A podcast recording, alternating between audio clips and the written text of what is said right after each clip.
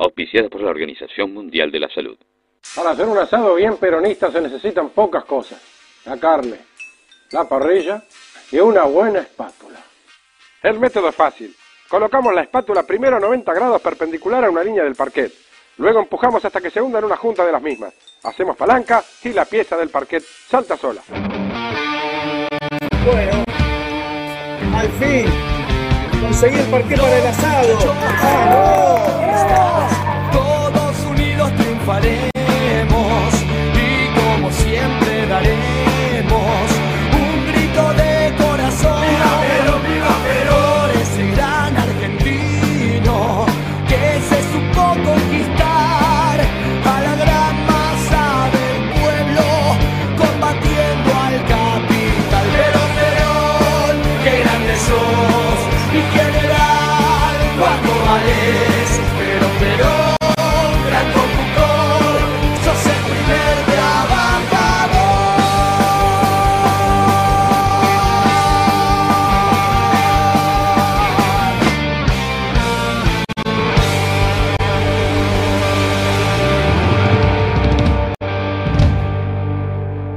Cumple y la carne dignifica.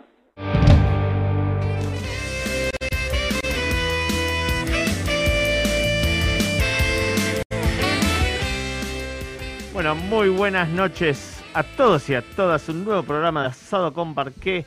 20.01, 14 grados las temperaturas. Me mintieron hoy descaradamente. Esperé 23 grados y nunca llegaron. No pasó 17 esto. Así que, pero bueno, eh, se va acercando de a poquito veranito. Esperemos que se vaya yendo el frío. Compañera Lucía Lupiens, ¿cómo le va? Hola, buenas noches. Bien, bien, ya cambié, me cambié la ilusión. Igual siempre salgo medio desabrigada, pero hoy fue como, ay, nadie me va a decir que estoy desabrigada. Es que Hoy es para blusica, y no, no es para blusica, pero bueno. Eh, vamos, Que no te escuche a- tu madre, ¿eh? porque va a mandar mensajes. Seguro, seguro va a decir algo. Así que bueno, predispuestos a arrancar este programa y, y a debatir un poquito de todo. Lili Carballo, muy buenas noches. ¿Qué tal? Buenas noches, compañeros. Eh, bien, con frío, porque yo me vestí para los 23 grados, soy friolenta, así que sufriéndolo un poco, pero bien. Bien, bueno, Javier Pars, ¿quién les habla? La tenemos a Eva y a Ale en los controles, así que un saludo para ellos también. Eh, bueno, otro nuevo programa de Asado con Parque. Hoy nuestra candidata no está, vino Lili, viste que se van turnando, ellos son así. Ah, Así que le mando un saludo. que está nuestra candidata, Eh, estuvo- linda, con buenas ideas, lindos proyectos. Linda foto, ¿eh? Linda Las van foto. siguiendo, ¿no? En el Sí, Face. Por favor, síganla. Natalia, eso. Natalia Reynoso en Facebook, así que Muy en Instagram las también. fotos. Y bueno, la verdad que acompañan a sus pensamientos las fotos. De a poquito va arrancando la campaña, viene tranca, bueno, también es la idea de, de, de todos, ¿no? No hacer una campaña de super parafernalia, porque estamos en pandemia, pero de a poquito se empieza, se empieza a caminar. Eh, más ya veo mesitas, veo muchas mesitas de, de los señores estos de juntos, con esa mesita de colores. Yo digo, la gente se lo seguirá creyendo porque siguen con los mismos colores siempre. Pero bueno, no importa, ya vamos a hablar. Vamos a hablar de, de eso, de las elecciones. Eh, la- lo de la foto ya fue, ya pasaron los días, ¿no? ¿Qué No- foto? ¿Qué foto? Por ¿Qué eso. foto? Eh, eh, volvieron los talibanes. Podemos hablar un poquito. Tengo, para hablar un poquitito de eso, ¿eh? Porque estuve leyendo una notaza favor. que Lupi me dijo, no entendí mucho, pero era, larga la que- nota. No, y debo admitir que me, me marea mucho el conflicto y, y la realidad es que hay un desconocimiento general de Total, nuestra cultura acerca de la cultura islámica, de los conflictos en Asia, eh, de, lo- de Medio Oriente en general. Y cuando hablaban de las etnias y ciertas tensiones que no las logré interpretar. Lo vamos a charlar un poquitito porque yo soy experto en el tema. No, mentira. Pero, pero lo vamos a charlar un poquitito, obviamente. Es un tema que está en, en todas las tapas de los diarios del mundo. Eh, va, las tapas de los diarios es una forma de decir, en los portales del, del mundo. Así que, pero bueno, siempre terminamos en los yanquis y, y las cosas que hacen interviniendo en todos los países. Donde se meten a liberarlo termina en guerra civil. ¿Qué Y que viste la misma foto, ¿no? Que Vietnam, cuando Sí, se decía que no se iba a terrible. repetir. Pero bueno, eh, vamos, a charlar un poquitito de eso. Vamos a charlar de la ley de humedales. Eh, en este momento, una gran movilización al Congreso por, por la ley de humedales. Ayer estuvimos recibiendo a, a lo que es la, la travesía eh, por los humedales de los kayakistas que vienen desde Rosario. 300 y pico de kilómetros hicieron. Eh, se va instalando el tema. Yo sé que es una muy resistida. eh, y creo que lo que está pasando con nuestro río Paraná tiene mucho que ver con todo esto. Mucho poder económico detrás, como siempre. Pero bueno, estas cosas pasan. Vamos a seguir pidiendo por la Reserva Municipal Natural en Tigre, que tiene que ver con esto, que también lo hicimos en el día de ayer. Eh, así que bueno, tenemos un poquitito de todo, como siempre música, como siempre deportes. Vamos a hablar con nuestro compañero Jorge Mota. Eh, vamos a recordar, recordar a Piltrafa, estar hablando con un fanático de los violadores, que si me habré ido a dormir escuchando los Walkman. Walkman, vos lo tenés, Lupi Llegué Walkman, a sí. tener, eh, no, Disman, eh, que era como Ah, pero Discman pero decidí. ya más moderno. Si habré escuchado a los violadores en los Wallman. Si habré grabado discos arriba de otros discos, pero Claro, va, en, los, no en los en los TDK, Bueno, en los cassettes. Así que, eh, bueno, linda, linda ban- banda realmente. Eh, pero bueno, vamos a hablar de todos, vamos a hablar de frente de todos. Hubo, habló el otro día Cristina, hablaron hoy hace un rato que estuvieron todos juntos de vuelta. Eh, pero bueno, vamos a arrancar pasando las vías de comunicación donde nos pueden mandar mensajes, saludos o protestas. Exacto, sea Parque de este programa, también Asado con Parque se propone ser un programa del pueblo para el pueblo, así que más que bienvenida siempre las opiniones y, y los debates. Se pueden comunicar telefónicamente al 4740-6977 o mandar mensajito de WhatsApp a través del 11 27 80 37 14. También saben que estamos en el dial, en la FM 100.5 para quienes no nos quieren ver, pero nos quieren escuchar, o no nos pueden ver, pero nos pueden escuchar. Eh, y a quienes nos quieren ver completito, nos pueden ver y escuchar por Beats Radio, beatsradio.com.ar o a través del canal de YouTube de Beats Radio. Así que bueno, esperamos sus mensajitos, sus saludos. Yo le mando un saludo a, a un oyente fiel que está siempre ahí mandando buenos augurios, que es Walker, un amigo y compañero. Así que un saludito para él. Y bueno, esperamos nuevos mensajitos. Bien, bien, bien. Me bien. cambié el barbijo y es que también se me baja. Es una lucha. Es con- un tema, ya están sí. llegando a, a su vencimiento los barbijos de, de- de cuando arrancó la pandemia. Es que ya cuando está medio- hablas, viste, cuando hablas empiezan a bajar, eh, pasan esas cosas. Bueno, después se está hablando bastante el expresidente y me parece que no quieren saber nada con que hable el expresidente. Los es que demás, los hunde. los demás de la oposición eh, diciendo de sus fechorías y mentiras por ahí. Vamos a ver, viste, quien nos está escuchando puede pensar como nosotros o no. Para nosotros expresamos lo que creemos, ¿no? Creemos que... Aparte, mira, hay una, una mentira muy grande que viene expresando en estos días. Ayer hice una nota, va, habrá sido hace dos, tres días, que la están replicando por, por distintos canales, donde él dice que el Fondo Monetario, me lo olvidé, lo tendría que tener para el próximo programa, que el Fondo Monetario es bueno. En realidad el Fondo Monetario no es que, que es usurero, es, un, un fondo creado por muchos países para ayudar a los países que están en crisis. Entonces lo que vino es ayudarnos, pero como los mercados ya no creían porque parecía que volvía el kirchnerismo, no fue mal. Esa es la explicación técnica. Es un técnico en economía, ¿viste? Ma- Básica como la estoy diciendo yo, así lo explicó. Que fue también el lineamiento en su momento, digo, cuando eran gobierno, era ese el mensaje, que al fin y al cabo el crédito no había servido porque no había confianza en nuestro gobierno y en la estabilidad económica por culpa de que iba a venir el kirchnerismo. Creo que siempre estuvieron echando las culpas a, otros sectores políticos y nunca han reconocido que, bueno, más allá de, de las críticas y de las broncas que hemos tenido estos días, nuestro espacio político se caracteriza por reconocer sus errores también, ¿no? Digo, a- además de, de haber sido consecuente con la bandera del peronismo, pero digo, también cuando hemos cometido errores lo hemos marcado en la calle cuando se podía o, o en los debates internos, hoy en día en las redes, lo que sea, eh, y el macrismo siempre está tirando la pelota para afuera. Pero aparte estamos en las antípodas políticas de lo que está diciendo. O sea, si nos queremos remontar al principio, Eduardo Galeano en las venas abiertas de América Latina es de los primeros que, que desmitifican lo que es el fondo. Es más, ahí, no me lo acuerdo textual, pero habla de su gendarme internacional al servicio de los Estados Unidos, con sede en Estados Unidos, eh, que se dedica a prestarle plata a todo y a, y a después tratar de endeudarlo para que queden condicionados económicamente al imperio. Así como lo digo yo, me puedes creer a mí o lo puedes creer a Macri. Creo que si uno investiga un poquitito y lee y ve los resultados del Eso. FMI en los países, te vas a dar cuenta que es un chamullo. Que no- Creele a la historia nacional, digamos. ¿Qué, Claro, qué pasó cuando y hubo? aparte, ¿quién te regala? Eso de que sean solidarios y ayudando por el mundo financieramente no cierra por ningún lado. Pero bueno, eh, son los argumentos que utiliza el señor expresidente para, para defender lo indefendible. Vamos a arrancar con, con música. Vieron que arrancamos con música marroquera y cerramos con el folclore que nos va a traer medio particular hoy y muy lindo como se lo elegía la compañía Lili. Pero bueno, para arrancar con la música, con la columna musical, musical como nos gusta arrancar el día, eh, como decía, falleció Piltrafa, el líder de, el ex líder de los violadores. Ya desde el 93 tiene una banda que se llama Pilsen. Eh, los violadores lo hemos dicho en este programa, eran violadores de la Constitución, ¿no? Porque hubo un... ¿Se acuerdan que lo charlamos Es acá? que Ruth hizo la columna en un momento sobre Claro. los violadores y, y el debate que había generado el título de la banda, Claro, de la banda. hace unos meses una piba tuiteó, ay, estábamos tan enfermos que teníamos una banda que se llamaba Los Violadores, y ahí le contestó Piltrafa, le dijo, che, nena, era violador de la Constitución, y tuvo el- ese tuit tuvo miles y miles de, de retuiteadas. Eh, pero bueno, les leo un parrafito que puso la banda Pilsen. Puso, con profundo dolor, lamentamos comunicar el fallecimiento de nuestro querido líder, Enrique Chalar.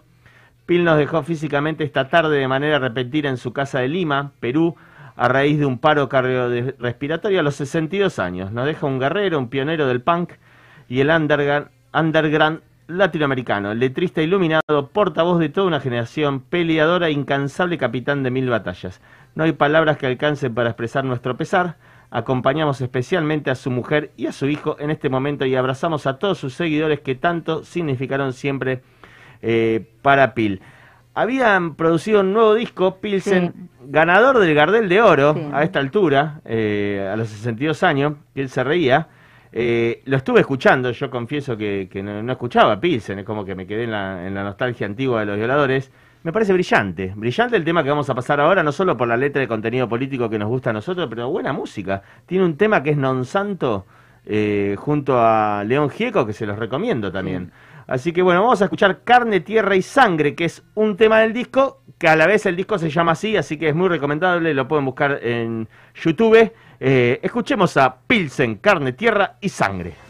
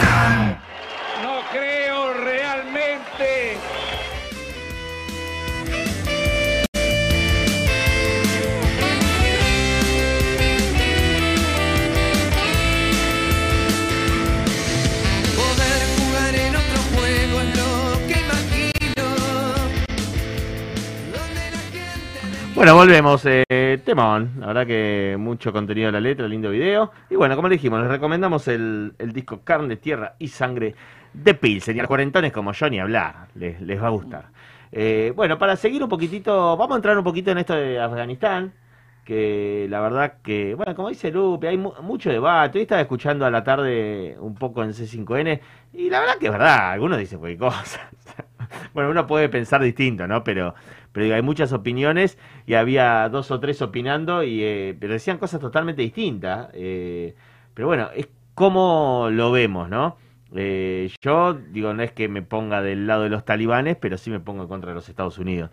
Eh, vamos a ver un videito cortísimo del expresidente, el señor eh, George W. Bush, eh, y seguimos hablando de esto. Bueno,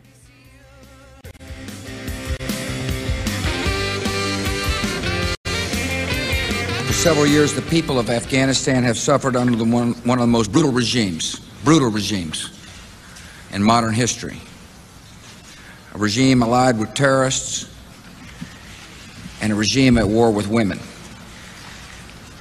Thanks to our military and our allies and the brave fighters of Afghanistan, the Taliban regime is coming to an end.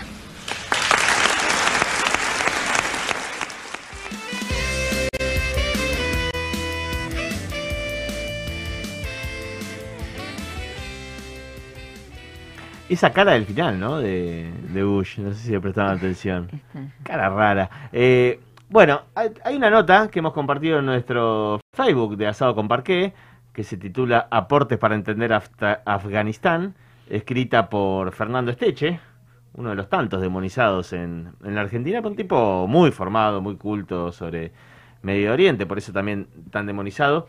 Eh, para hacerla brevemente y discutirla un poco, ¿no? Eh, es muy parecido al caso de Irak. O sea, a Irak, Saddam Hussein era el, eh, el, alabado por las potencias de Occidente hasta que un día se quiso hacer más el loco de respondía, invadió Kuwait y se pudrió, se todo, pero era estrecho aliado de los Estados Unidos. Eh, y con Afganistán pasó más o menos lo mismo, igual que con Bin Laden. Bin Laden está probadísimo los vínculos de, de distintos gobiernos de Estados Unidos, cómo lo- lo alzaron eh, y después de repente eh, era amigo. Bueno, con Afganistán pasa más o menos lo, mismo, la nota es muy recomendable. eh, me causa gracia, en- en- no causa gracia, ¿no? Pero digo, causa gracia como siempre se repite lo mismo. Habla Esteche en los primeros párrafos de, de los luchadores de libertad, que los llamaban tanto Reagan como, como después el mismo Bush, a los mujahidines de Afganistán. Eh, ¿Por qué? Porque pasa lo mismo que pasa en muchos lados. Estaban los rusos en la época de la Unión Soviética y los yanquis para enfrentar a los rusos, porque era la época de la Guerra Fría, eh, apoyaban a, los rebeldes afganos que luchaban contra los rusos. Lo mismo pasó en Vietnam, ¿no? Recordamos que en Vietnam estaban los franceses, después vinieron los yanquis, era el norte que los apoyaban los rusos, el sur eh, que tiraban para el lado de los yanquis. O sea, ellos juegan al TEC con el mundo, con los países del mundo, eh, y después cuando quieren nos venden que son tiranos y cuando quieren nos venden que son... eh, pero bueno, estos talibanes hasta 1996 eran eh, aliados de, de los yanquis. Eran los mujahidines primero. Lean la nota que lo explica muy bien. Eh, cuando terminan llegando lo- los talibanes es después que cae la Unión Soviética en el 89 eh, Estados Unidos no le da más bola a Afganistán, porque ya está, no, no hay más Unión Soviética, es cuando se hablaba del fin de la historia, que como que había triunfado el predominio mundial de, de Estados Unidos, eh, y es como que se olvidan de Afganistán. Y, que ahí empiezan a crecer estos minoría, tipos. Una minoría. Son una minoría, religiosa. son una minoría sunita, eh, por eso tienen mucha pica con Irán, que son chiitas, eh, pero si bien son una minoría, digo, acá pasa siempre, después está el tema de las mujeres, que es que estamos todos de acuerdo, que son bastante retrógrados, pero digo, ahí es por donde muchas veces el imperialismo nos entra y nos miente eh, descaradamente. Porque es cierto, son bastante, bastante, muchísimas retrógrados con las mujeres, pero también lo es Arabia Saudita, y de Arabia Saudita no habla nadie. Es que tiene que ver con la, con la religión también, con la con cultura eh, y tiene una ortodoxia en general, digo, todo, de todos los bandos ahí estamos más o menos en el mismo nivel. Quizás los talibanes más extremistas eh, y bueno, por lo que estuve aprendiendo en la nota, que algunas cosas no entendí, como dije, ah, pero también como que lo plantean quizá como una cuestión más local eh, a, su lucha, por así decirlo, ideológica y, y violenta también, obviamente, porque hay una guerra de por medio. Eh, más allá de eso, digo, todos los sectores quieren la misma filosofía machista, digamos. Quizá estos son un poco más ortodoxos, pero no es que ahí dentro de, no hay una disputa libertaria o, feminista o progresista dentro de esas culturas. Sí, quizá, va, quizá dentro de esa cultura hay una corriente más progresista, pero para nosotros, que un poco lo que hablábamos el otro día también con algunos compañeros, yo todavía no logro, me pasa lo mismo cuando veo imágenes de Palestina, eh, a mí me pasa que no sé si es una cuestión generacional o, bueno, nacional, me resulta tan ajeno ver naciones e, en, guerra, ver eh, luchas armadas, que digo, para mí todavía es algo que no logro... Mm, nada, eh, no sé si cómo decirlo, ¿no? Empatizar me sale decir, pero como que me parece algo tan ajeno y digo, creo que es algo que nosotros tenemos el privilegio de tener tan descartado de las posibilidades, ¿no? Haberlo querido como algún pasado eh, ya sepultado, digamos, que a veces olvidamos que en el resto del mundo sigue sucediendo eh, y es tremendo y es muy impactante el nivel de, violencia que se maneja en algunos países. Y después también con lo que decía Javi de, Estados Unidos, yo creo que igual siempre que esté Estados Unidos me quiero y en una guerra, yo ya sé de qué lado me pongo, ¿no? Un poco lo que decía Javi, uno sabe que va a estar del otro lado eh, pero también pensar, porque a veces nos pasa mismo con Cuba o pasa, no sé, por ejemplo con las Malvinas, cuando hay algunas disputas por territorios en los cuales uno no termina de entender que por qué tienen valor esos territorios, por ejemplo en este caso teniendo en cuenta que quizá la lucha con, con la Unión Soviética ya no, no está en agenda, por así decirlo, no, no es la disputa actual, también está el tema del opio, ¿no? Digo, siempre hay una industria o un negocio detrás también y hay un recurso natural, humano, eh, de servicios, que el cual también, de cual quieren sacar provecho al imperialismo. La propia guerra, ¿no? La propia guerra que es un negocio, ¿no? Porque la venta de armas, ellos producen también, y bueno, lamentablemente, vos sabés que yo muchas veces pienso, si tenés la desgracia de, estar en un, de ser pueblo, ¿no? De ser eh, un ciudadano de estos países que ellos eligen con el dedo porque les queda bien, eh, porque hay negocios, porque, bueno, porque siempre sacan provecho y no tenés forma de, salir, de escaparte de ahí, ¿no? De tener que soportar esto. Y voy a decir lo más drástico de todo, que dijo hoy una periodista, y comparto plenamente, eh, porque nosotros estamos viendo mucho en la tele la imagen del avión repleto y los tipos que querían... Es terrible, ¿no? Vimos gente cayéndose, que se quería colgar el avión, cayendo y muriendo. Eh, pero en realidad lo dijo muy directo la periodista, que coincide, una columnista internacional. Eh, esos 5.000 tipos que estaban en el aeropuerto queriendo rajar, porque tiene 14 millones de habitantes Afganistán, ¿no? No digo que estén todos, no están todos a favor de los talibanes ni ahí, son minoría.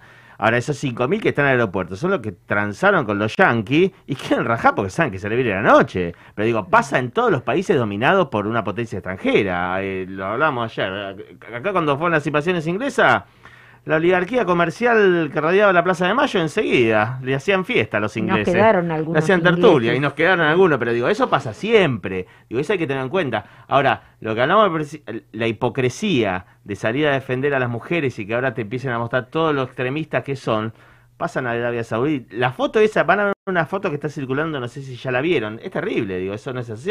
Donde está el señor con su en el mar y la mujer en la arena, toda vestida de negro de pies a cabeza, mirando como el hombre con el nene disfrutan el mar y la mujer no puede. Esa foto no es de Afganistán, eso es Egipto, en un hotel cinco estrellas. Entonces, eh, porque encima, donde al lado seguramente tiene mujeres en bikinis europeas. Digo, pasan esos contrastes en Oriente Medio, pero no, no vengamos de Afganistán. Entonces ahora para demonizarlo, te salen todo eso, obvio. Igualmente estos tipos también la están empezando a entender. Hice una conferencia de prensa hoy que se van a reír ustedes. pero, no, pero, no, como que no, no le van a obligar a tener ese velo que es de cabeza a los pies, sino el velo. es un paso para ellos, para ellos es un paso.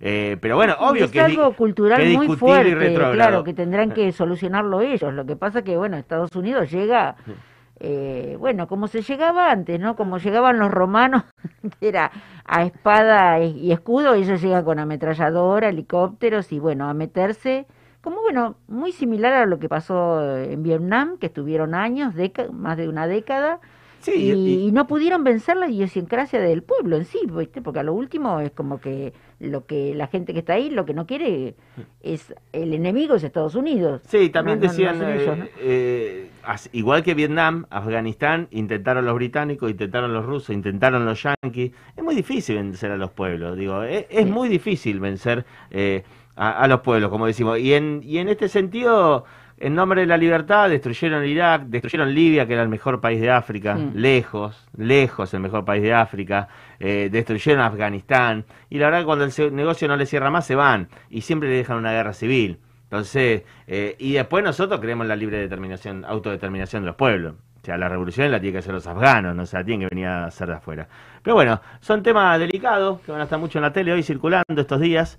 eh, pero bueno, está bueno discernir, leer distintas miradas. Le recomendamos esta que compartimos en Asado con Parqué. Después resumen latinoamericano.org. Es una muy buena página donde tiene información de todo el mundo, que también vas a poder leer bastante ahí. Pero bueno, hay que leer otras campanas también. Así que bueno, nuestro aporte a, al tema afgano. Bien. Ah, miren, respecto al tema no hay muchos mensajes. Yo creo que ahí está bueno que Bueno, pónganse a estudiar, ¿eh? Eso, pongámonos todos en tema y, y si no, también planteemos las dudas. Digo, también creo que está bueno. Yo siempre hablo de un canal que se llama País de Boludos, eh, que hace informativos de diversos temas, políticos mayormente, obvio, eh, pero con una mirada bastante amplia y crítica. Eh, y no tenía ninguno de este tema. Yo me fui reconfiada y dije, bueno, me veo un, un videíto de País de Boludos y entiendo todo y no tenía ninguno.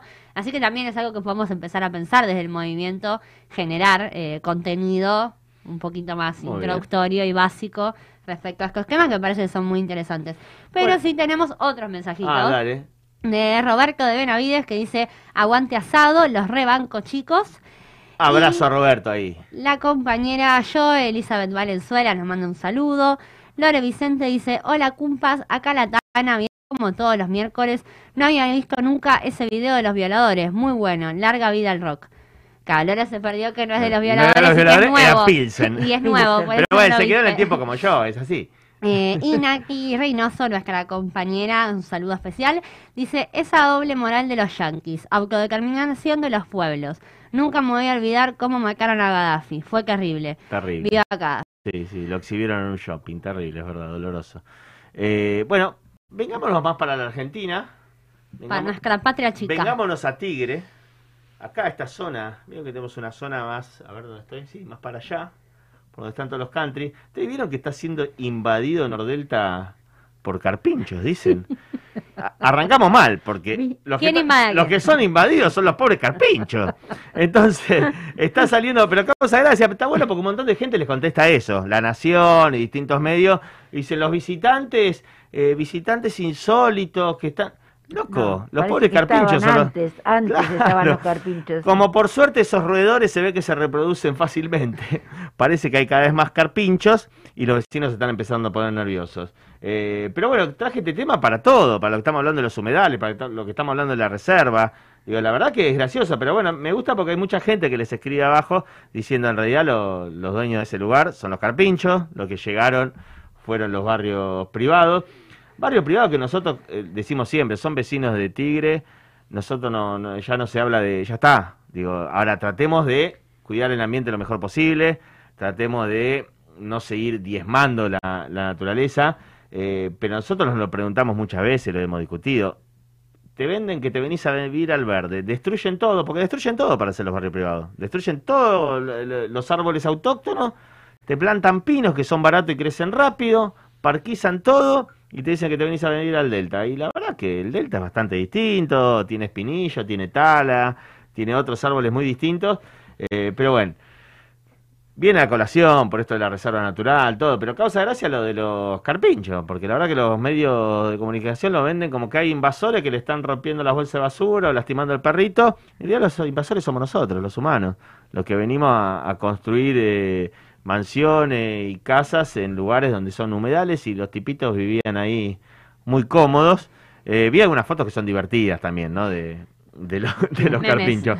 Sí, de- leí una señora que le atacaron al perrito, no sé, una marca, marcan a una raza rara de No sé si se dice. ¿Cómo se dice perros? ¿Qué son? Razas, sí. Raza. Sí, sí. Raza. Una cosa rara de esos blanquitos chetitos. Caniche, todo y Eh. No era caniche todo, es más raro, ¿viste? Esas cosas de cheto de, de- no sé. Pero bueno, estaba desesperada porque un carpincho le atacó el perro y no quiere salir más el perro ahora. Claro. Bueno, esperemos que no los empiecen a sacar los tiros los carpinchos, ¿no? Eh, que, que haya un control ahí. Pero eh, es lo que hablamos. Digo, la verdad que la- la lo- los invasores acá somos nosotros. Sí, no, ahí esto que decís, sobre todo la, la hipocresía, la doble moral. Justo el, el domingo fui, salí con mi abuela, que es la primera vez que salimos a pasear en toda la pandemia. La saqué a recorrer un poco a la abuela. Cometí el error de ingresar en la zona Puerco de Frutos, sí, casino, bueno, la zona Tigre Centro un domingo a las 2 de la tarde. Me quería matar. Explotaba. Así que, claro, explotaba, que también eso creo que va, que, que siempre nos damos, que los tigrenses no podemos salir los fines de semana, ¿no? Pues es casi siempre todo colapsado eh, de turistas y, y de invasores. Eh, y un montón, corre, corre, corre, corre, corre. Y claro, mi abuela encima que hacía rato que no salía, Cada esta torre nueva, claro. ¿eh? ¿Qué, qué, qué edificio nuevo, ¿eh?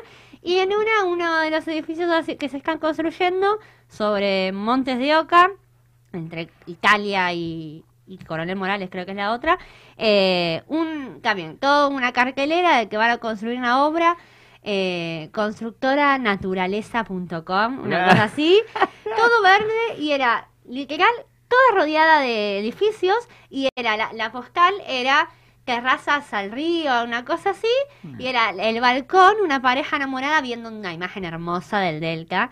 Y digo, ¿y dónde vas a ver eso? O sea, salís Claro. al balcón y vas a ver todas las Te torres que compras tenés una alrededor. foto. Compras una foto. Y digo, también eso, ¿no? Como esa ilusión con la que viene el nuevo vecino tigrense de, de la naturaleza, que después está muy lejos. Después no van a poder ni bajar los fines de semana, como pasó a mí, no van a poder ni bajar los fines de semana a ir al casino o al puerto o a donde quieran ir, eh, porque explota. Eh, pero bueno, parece eso también, cómo el discurso se vende y cómo también nosotros tratamos de, de resistir, pero sin terminar de enemistarnos con ese sector, por un poco lo que decía Javi, digo, también hay gente que compra de buena fe, que verdaderamente cree en ese modelo eh, y que bueno, después quizás desconoce verdaderamente las raíces de a dónde está yendo. No es el comprador justamente el que tiene la culpa, ¿no? No, Porque no. uno viene como ilusionado, obviamente, cualquiera que quiere una- su casa o su departamento, pero bueno, la- las eh, empresas tendrían que tener, ahora ya está. No sé, hay que empezar a hacer cosas. Muchas veces hablan que sea amigable con el medio ambiente. Bueno, que sea amigable con el medio ambiente de verdad. De verdad. Claro. O sea, eh, y se puede hacer. Porque se podrían construir eh, cosas más, más no, no torres tan altas y bueno, los barrios privados, ah, este, la verdad que la cantidad de barrios privados que ahora que se puede, viste, googlear, porque antes, antiguamente, eso no, no, no lo veía, pero, viste, vos mirás No, es impresionante, viste.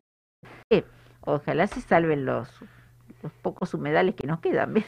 Sí, y la- después también lo que, lo hemos hablado muchas veces de, de la opulencia que se ve o, o el contraste que hay entre barrios muy ricos pegados a barrios muy humildes de Tigre, eh, que también, ¿no? Es una, una convivencia eh, bizarra y que de alguna forma vamos Y tratando además de... la modificación que hubo, ¿no? Del terreno, porque vos pensás que lo- de Rincón para allá, este, no sé, dos metros, tres metros de relleno hay, es muchísimo. Los que hemos sido chicos y sabemos que, no sé, el Guasurambí era un bañado y todo lo que seguía, eh, que uno iba a tomar un mate, qué sé yo, y este, el relleno que hay... Por el me- Guasunambí a mí se podía llegar a las tunas caminando. Yo cuando me Claro. dijeron eso no lo podía creer. Ah. Y Y, no eso, existía. también nos pasa eso, que queremos que dar vueltas para ir de un lugar a Tigre del otro. Sí, sí, se corta el puente de Pacheco y es un gran problema. Pero bueno, vamos a seguir peleando por la Reserva Natural Municipal. Son 21 hectáreas eh, muy interesantes en el canal Aliviador y el río Luján.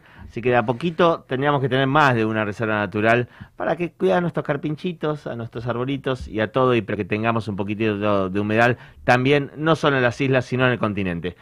Pero bueno, ya tenemos comunicado, enganchado y listo al teléfono a nuestro compañero deportista, compañero Mota, ¿nos escucha? ¿Cómo les va? ¿Cómo Hola, Jorge. Las, do- las chicas y el muchacho? ¿Todo bien? Ay, gracias por lo de chica. Inmejorables. Ah, por favor, por favor. Lo que me gustó es eso de, de deportista, que quedó hace rato atrás ya lo de deportista. En algún momento sí. Pero no digas nada, vos, ¿qué saben? Pero bueno, este, ahora nos dedicamos por lo menos a llevar el deporte, aunque sea en una columna. Bueno, eh, vamos a empezar como siempre con la noticia del fútbol. Dale. Y diciendo que eh, en la fecha pasada ganaron de los, vieron que siempre, bueno, están todos los equipos, pero siempre predomina el tema de los famosos cinco grandes. Bueno, ganaron River, eh, Pendiente y Racing, y perdieron Boca y San Lorenzo. Eh, Lupi, bueno, te enteraste que te quedaron sin técnico, ¿no? Sí. Sí, sí. Sí. Venía mal, Bueno, ¿eh? igual, Pero- no, igual tuvo mucha bancada de la hincha bostera. Eh, salieron a bancarlo muchos. Sí, eso realmente a mí me da mucha pena porque creo que es una persona, eh, por lo que se lo conoce en el ambiente del fútbol, eh, realmente es una persona de bien, una persona que sinceramente eh, está, como que diría, es de esas personas que en el fútbol están más allá del bien y del mal. Y no sé si era para haberse ido de la forma que se fue, más allá de que los resultados no se le daban. ¿Estuviste Pero escuchando a los violadores o leyendo a Nietzsche?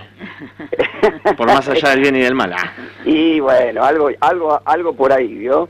Este, eh, así que bueno, es una pena, pero eh, lamentablemente los resultados son los que más pasa lo mismo. A nosotros nos ocurrió lo mismo con nuestro técnico después de perder el clásico y bueno, y ahora este, no sabemos qué va a pasar.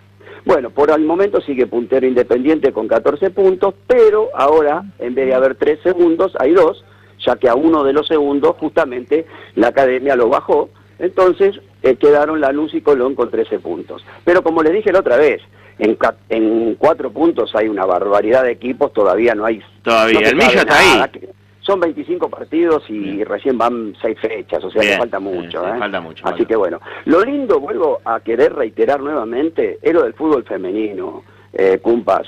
Eh, empezó este fin de semana, eh, ganaron los cinco grandes, pero más allá de eso, lo importante es que se van, eh, antes se daban tenías que tener eh, el premium de, tene- de eh, Sí, del cable, uno de los dos el canales, servicio no sé si de pack. Fox o de Ah, y ahora lo está claro. pasando a TC. Ahora lo, A TC, le lo pasa. Te quedaste en el tiempo. Ahora lo está pasando la TV pública y Deport TV, porque pasan Bien. todos los partidos, exactamente los partidos, bien. y se están jugando todos los partidos en el estadio de La Plata Diego Armando Maradona. O sea que realmente Bien. esto está tomando cada vez más impulso lo que tiene que ver con el fútbol femenino. Che, ¿no te mandará Alberto a vos a convencernos para que veamos fútbol femenino si nos jodemos con el código del otro? ¿no? y bueno, pero a ver, se merecen las chicas también, porque con todo el Claro, ¿cuántos años me vimos parece- nosotras fútbol masculino? Es verdad, es Exacto, verdad. exacto. Ahora hay que ver fútbol femenino, que hay muy buenas chicas también. ¿eh? Fíjense que de uno de los equipos del porvenir perdió uno de sus figuras y ahora está jugando en el extranjero. Así que quiere decir que tan malas no deben ser las jugadoras de acá, por más que digan lo que digan. ¿eh? Bien, Ojo, bien, ¿eh? bien, bien. guarda. Bueno, en cuanto a lo internacional, ayer el único el único equipo que quedaba eh, argentino, Rosario Central, quedó eliminado. Y hoy se juega el todo por el todo. ¿eh? Hasta El las manos. de Javi. Hay que creer, Gallardo diría que hay que creer. Hay que creer, así que bueno, a las 21.30 Javi ahí pegadito, Ah. imagino a ver qué es lo que pasa. Bueno, y lo último, la parte deportiva, decirles que el TC tiene su última carrera para ver quiénes clasificarán para eh, definir el campeonato el, el 22, el domingo que viene. Y algo que se acuerdan que yo había comentado, que después de los Olímpicos vienen los Paraolímpicos, que se van a empezar a jugar a el 24 del 8, es decir, el martes 24 de agosto hasta el 5 de septiembre. Bien. Nuestra delegación va a estar eh, compuesta por 57 atletas que van a participar en 11 disciplinas y se va a poder ver por la señal Deporte B. Qué Que bueno. sabemos que lo pueden ver en algunas, eh, esto la- lo- digamos, este, las señales de cable lo tienen y también, por supuesto, por la televisión abierta, ¿no es cierto? Eh, perdón, por el TDA. Por la ¿eh? TDA. Sí, sí, bueno, sí, sí. y como siempre vieron que a mí me gusta guardarme para el final y vamos a terminar con un videíto que yo realmente me encantó, porque como todos saben, el 13 fue el, eh, el un natalicio más de nuestro querido comandante Fidel Castro, ¿no es cierto? Totalmente. Entonces, primero les quiero leer algo que tiene que Ya ver con dijo que le encanta el video. Bueno, así que- Fidel, el fútbol y el Diego. A ver. Bueno, Fidel, si hay algo que he aprendido contigo a lo largo de los años, es la sincera y hermosa amistad que la lealtad no tiene precio. una de las frases que más se recuerda en el intercambio epistolar entablado, entablado entre el comandante y el autor de La mano de Dios, correspondiente al 5 de enero del 2015. Qué lindo. Cuba no es un país que se caracterice por la cultura futbolera. Antes que el deporte de, de pegarle a la pelota está el béisbol, una de las ficciones deportivas que justamente a Fidel le gustaba mucho. Pero ¿qué pasa? Desde que lo conoció a Diego en el 1987 empezó a tener ya la pasión por el fútbol. De hecho, en una de esas visitas que Diego hacía, le regaló a eh, Fidel la camiseta con que debutó en News cuando eh, dividió, ahí hizo una, una especie de, digamos, de grieta ¿eh? en Rosario, y una similar a la que jugó en la selección argentina. Este, bueno, ¿qué tengo para comentarles como cierre de esto y vamos al video? Dale. Una anécdota que también tiene eh, involucra a alguien que se vio en ese videíto cortito que tenía que ver con Afganistán. El eh, Maradona, como ustedes saben, eh, del 2000 al 2005 estuvo en tratamiento para eh, superar su adicción en Cuba. Sí. Bueno, eh, pero además de la rehabilitación, nunca perdía la oportunidad de disfrutar de la vida nocturna de Cuba y en una madrugada tuvo la fortuna de cruzarse con la comitiva presidencial a la que no dudó en saludar. Unos minutos más tarde, ya en su hogar, el 10 recibió un llamado a la puerta. Cuando salió a atender, se encontró con la sorpresiva visita de Fidel, quien y Diego lo recibió vestido con un short de Boca Juniors y una tapa de inodoro colgada en el cuello. Eso tenía el Diego, ¿eh? Entonces, le dice, al, Fidel se imagina, lo mira y se queda estupefacto. Entonces, el Diego toma la palabra y mientras le pone una foto de George Bush en la tapa del inodoro y le dice, este es un regalo para usted, para que cada vez que la use se lo dedique. Qué grande. Bueno, cumpas, esto la verdad que pinta de cuerpo entero quiénes eran estos dos que eran tan iguales que en el mismo día. Increíble. Increíble. Disfrutemos del video, cumpas. ¿eh? No, Te mando un Jorge. cariño grande. abrazo. Chau, chau. Chao. Qué grande.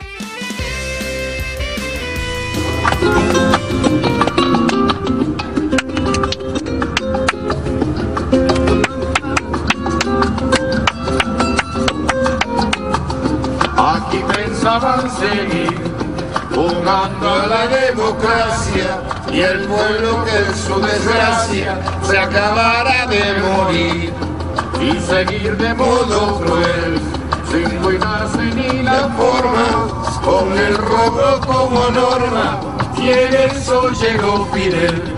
Se acabó la diversión, llegó el comandante y mandó a parar. Se acabó la diversión, llegó el comandante y mandó a parar.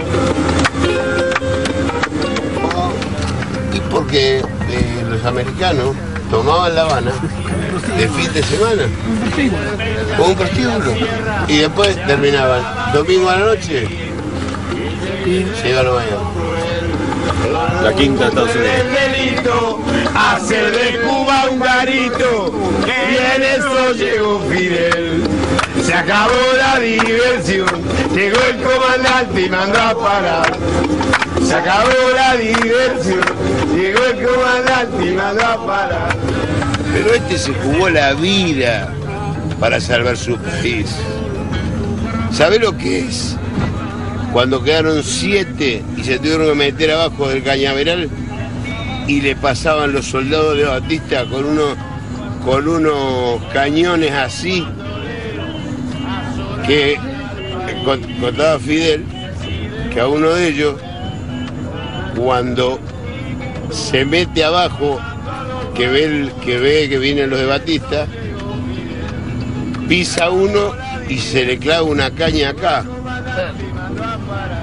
Y si llegaba a decir ay, lo volteaban a todo. Todo eso lo contó Fidel. a los barbudos y en eso llegó Fidel. Se acabó la diversión, llegó el comandante y mandó a parar. Se acabó la diversión, llegó el comandante y mandó a parar. Se acabó la diversión, llegó el comandante y mandó a parar.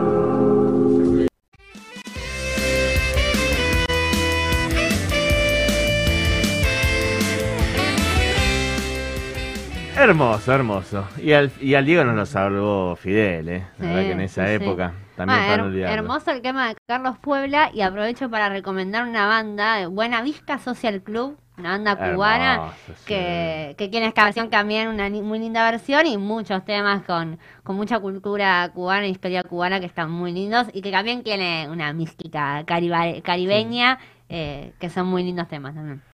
Bueno, como se nos va el programa volando, así. Así. se Tenemos va mensajitos, ¿eh? Volando como cuando un traen. ave. Eh, vamos a ver un videito de un minuto de Cristina, pero antes los mensajitos, ¿qué dice Lupi? A ver. Los mensajitos que algunos, como por ejemplo Juan de Rincón, dice, Ley, salvemos a los carpinchos. Digo, bueno, ya que acabamos Voy a presentar el proyecto. Salvemos a los carpinchos. Bien. Eh, y Erika de Pacheco dice, yo posé por ahí y está lleno de carpinchos. Me encantan. Después Walker dice, mis queridos asadores, excelente la diversidad de opiniones de Afganistán y ponerlo en la mesa más seguido al sufrimiento de estos pueblos. Con el tema de los barrios hay que poner la mira en quién da la aprobación. Probablemente en el municipio tiene que haber gente idónea en esos puestos y firmes por la conservación del lugar. Bueno, fue uno de los planteos también que se hizo alrededor del distrito de gestión especial, que una de las cosas que hace es justamente regular desde el municipio eh, la construcción de, de barrios privados y de, y de este tipo de construcciones tan invasivas, digamos, ¿no? Escuchemos ese minutito de Cristina. Dale, a ver.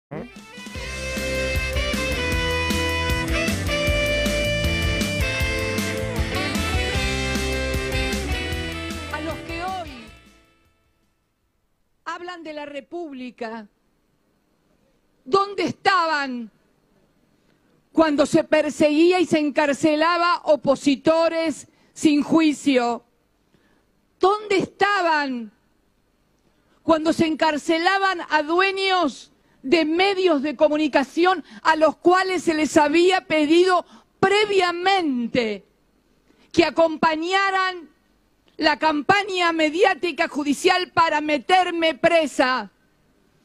Esto que hoy estamos sabiendo y que dónde estaban. Y hoy me vienen a hablar de la República y aquella que era. ¿De qué República nos hablan? Los que conformaron mesas judiciales, con algunos de los integrantes hoy prófugos. Ninguno de nosotros se fue del país para eludir la, la acción de la justicia. Todos pusimos la cara y el cuerpo. Y nos vienen a dar lecciones de república. ¿Qué república era aquella? República de Morondanga era. Eso era, República de Morondanga.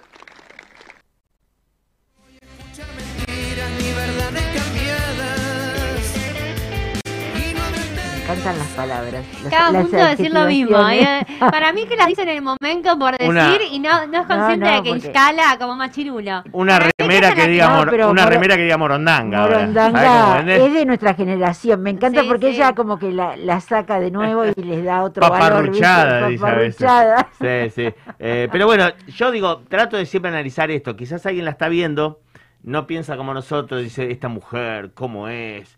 ¿Cómo habla fuerte? Porque ahora están, los medios de derecha están diciendo, ah, ves que gritan. Y después Sí. C5N y vi que pasaba un par de los griteríos cuando Macri se quería hacer el que grita. Qué lindo, Eh, yo la veo tan clara, la escucho tan clara. Claro, pero nosotros porque nos gusta, pero yo lo que le pido a que escuche que, que discernamos. Acá hubo presos eh, sin juicio, sin proceso, y eso es verdad, todavía están. Eh, digo, lo, lo de lo. Amén de que, viste, Delía, Milagro Sala, para nosotros también son presos políticos. eh, que está en discusión, pero para nosotros son presos políticos. Pero digo, lo de los dueños de C5N fue terrible. Sí. O sea, fueron presos eh, eh, eh, dueños de medios de comunicación porque no hicieron lo que querían y después lo tuvieron que liberar. Porque no, no- o sea, esas cosas pasaron en la Argentina. Así que mucha caradurez, mucha hipocresía. Sí, y son siempre los mismos, ¿viste? Vos pensás que está en base la prensa con papel prensa, ¿no? Que nunca se, Totalmente. se, se solucionó el problema, que no fue algo menor, y sin embargo años de democracia y papel prensa fue mal habido y lo siguen teniendo ellos, ¿no? Los innombrables. Así fue lo que, lo que ponía Javi acá en, en nuestra grilla, que, que no lo dijo con esas palabras, pero dice, ¿cómo no vamos a hablar del pasado si quieren volver a él? ¿no? Me parece que también eso, digo, hacen una campaña en la cual reiteran ese proyecto político, digo, de espionaje ilegal, de obviamente no lo dicen con esas palabras, pero vuelven a hablar de, de los mismos ideales de, de persecución eh, y instalan ese mismo enemigo que en realidad eh, es el mismo sector popular, ¿no? Sí, porque vos ves muchos a los defensores de la derecha que están, ah, pero Macri, ustedes, ah, pero Macri, todo es, ah, pero Macri. Y sí, porque si vuelven a gobernar ellos, va a volver a pasar lo mismo, van a volver los tarifazos, va a volver el FMI, va a volver la y deuda. por no nombrar a todo su equipo, porque Todo todos los que asumieron con él eh, son de terror. Santilli, ¿Eh? Larreta, pero por eso lo decimos. Bien que me recordaste, Lupi, que habíamos anotado eso porque quería encarar esto. Digo, nosotros eh, nos pueden decir lo que quieran. Yo lo digo siempre, yo siempre cuando discutía con la gente de la calle le digo, de Cristina decime lo que quiera, soberbia, reco- re- Sí, gritona, pero todos los días se peleaba puerta. con los empresarios, todos los días se peleaba con la sociedad rural.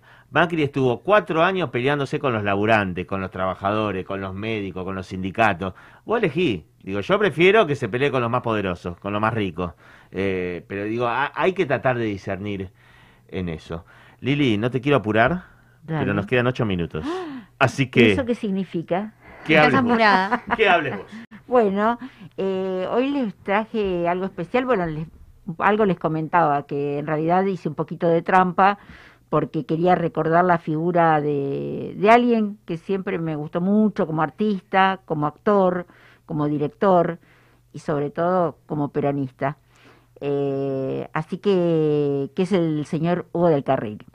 Y bueno, como yo tengo este, estos minutitos de folclore, en realidad lo traje eh, con un tema que ahora lo vamos a escuchar, pero eh, quería recordarles algo sobre, sobre Hugo del Carril, que su nombre real era Piero Bruno Hugo Fontana Bertani. Tomá había mate. Esa, ¿eh?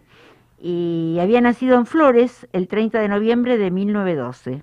Fue un cantor popular, se destacó también como actor y director de cine. Y dentro de la actuación protagonizó varios éxitos cinematográficos como Madre Selva, La vida de Carlos Gardel, Pobre y mi madre querida, El último payador, Amalio Reyes un hombre y muchas más. En su faceta de director se recuerdan títulos como Historias del 900, Surcos de sangre y la premiada Las aguas bajan turbias. No se puede recordar a Hugo del Carril sin mencionar que fue la voz de la versión más difundida de la marcha peronista. Tuvo una estrecha vinculación con el Delta. En la década de los 70 adquirió una quinta sobre el río Carapachay llamada Idaome, donde estableció un criadero de nutrias. Dicha propiedad fue declarada de interés cultural y legislativo por la Cámara de Diputados de la provincia de Buenos Aires. Y hay dos lugares acá en, en nuestro partido que lo recuerdan y le rinden homenaje. Uno es el puente peatonal sobre el arroyo Santa Rosa, en la zona de Tres Bocas, y el segundo son las amarras isleñas, ubicadas a orilla del río Tigre, a pocos metros del puente Sacriste, casi frente a la estación de trenes, y ambos llevan el nombre de Hugo del Carril. Y bueno, lo vamos a escuchar acá en una versión que hizo en una película, eh, que es de otro grande, también otro compañero, ¿no? Este Horacio Guaraní, eh, Si se calla el cantor, que también, bueno, Horacio Guaraní por esta canción este, fue perseguido, se tuvo que ir del país, se le puso bombas en el teatro en el que actuaba, y bueno, casi casi pierde ¿no? la vida, ¿no? Este, y, y bueno, dos, dos militantes de, con distintas personalidades. Pero bueno, quería reconocerle a Hugo del Carril esto de que mm, yo creo que las bases eh, llevan el sentimiento siempre y, y- y lo militan. Para un artista es muy duro cuando se le quita el medio de expresión, el, no- se los prohíbe, como le pasó a él, y sin embargo tuvo la gran dignidad de siendo lo que era, un tipo que era peronista. Así que lo vamos a escuchar. Vamos a escuchar.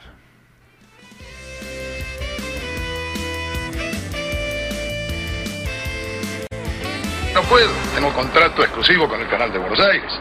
a nosotros nos puede ganar algo, ¿no? Pero claro que sí, hombre. ¿Cómo no voy a poder?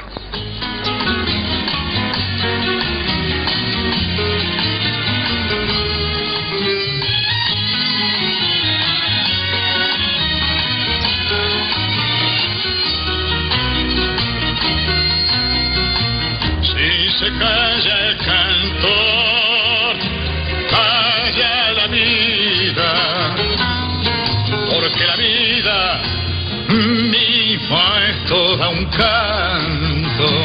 Si se calla el cantor, mueren de espanto. La esperanza, la luz y la alegría. Si se calla el canto, se quedan solos los humildes gorriones de los barrios. Los obreros del pueblo se persignan. ¿Quién habrá de luchar por su salario? ¿Qué será de la vida si el que canta no levanta su voz en las tribunas por el que sufre, por el que no hay ninguna razón que lo condene a andar sin manta? Si se calla el cantor, muere la rosa. ¿De qué sirve la rosa sin el canto? Canto ser luz sobre los campos, iluminando siempre a los de abajo. Que no calle el canto, porque el silencio cobarde apaña la maldad que oprime. Saben los cantores de agachadas, no callarán jamás de frente al crimen. Que se levanten todas las banderas cuando el cantor se plante con su grito. Que mil guitarras desangren en la noche una inmortal canción al infinito. Si se calla el cantor, calla la vida.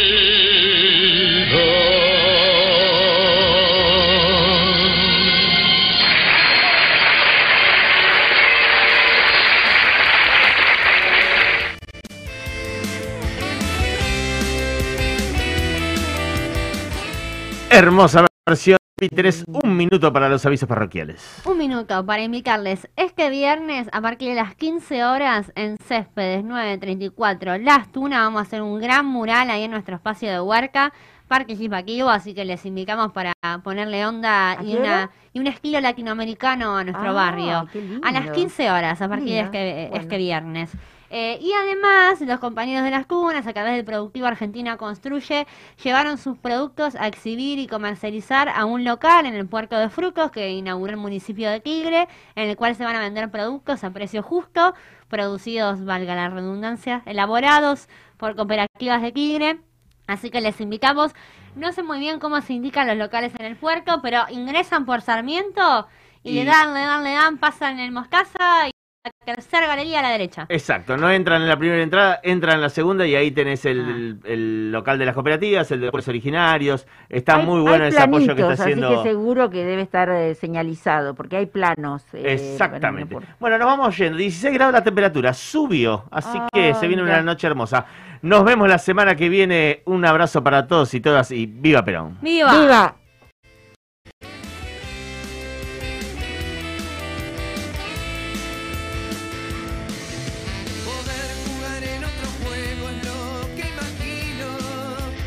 Campaña de educación alimenticia, auspiciada por la Organización Mundial de la Salud. Para hacer un asado bien peronista se necesitan pocas cosas. La carne, la parrilla y una buena espátula. El método es fácil. Colocamos la espátula primero a 90 grados perpendicular a una línea del parquet. Luego empujamos hasta que se hunda en una junta de las mismas. Hacemos palanca y la pieza del parquet salta sola. Bueno, al fin, conseguí el parqué para el asado. Todos unidos triunfaremos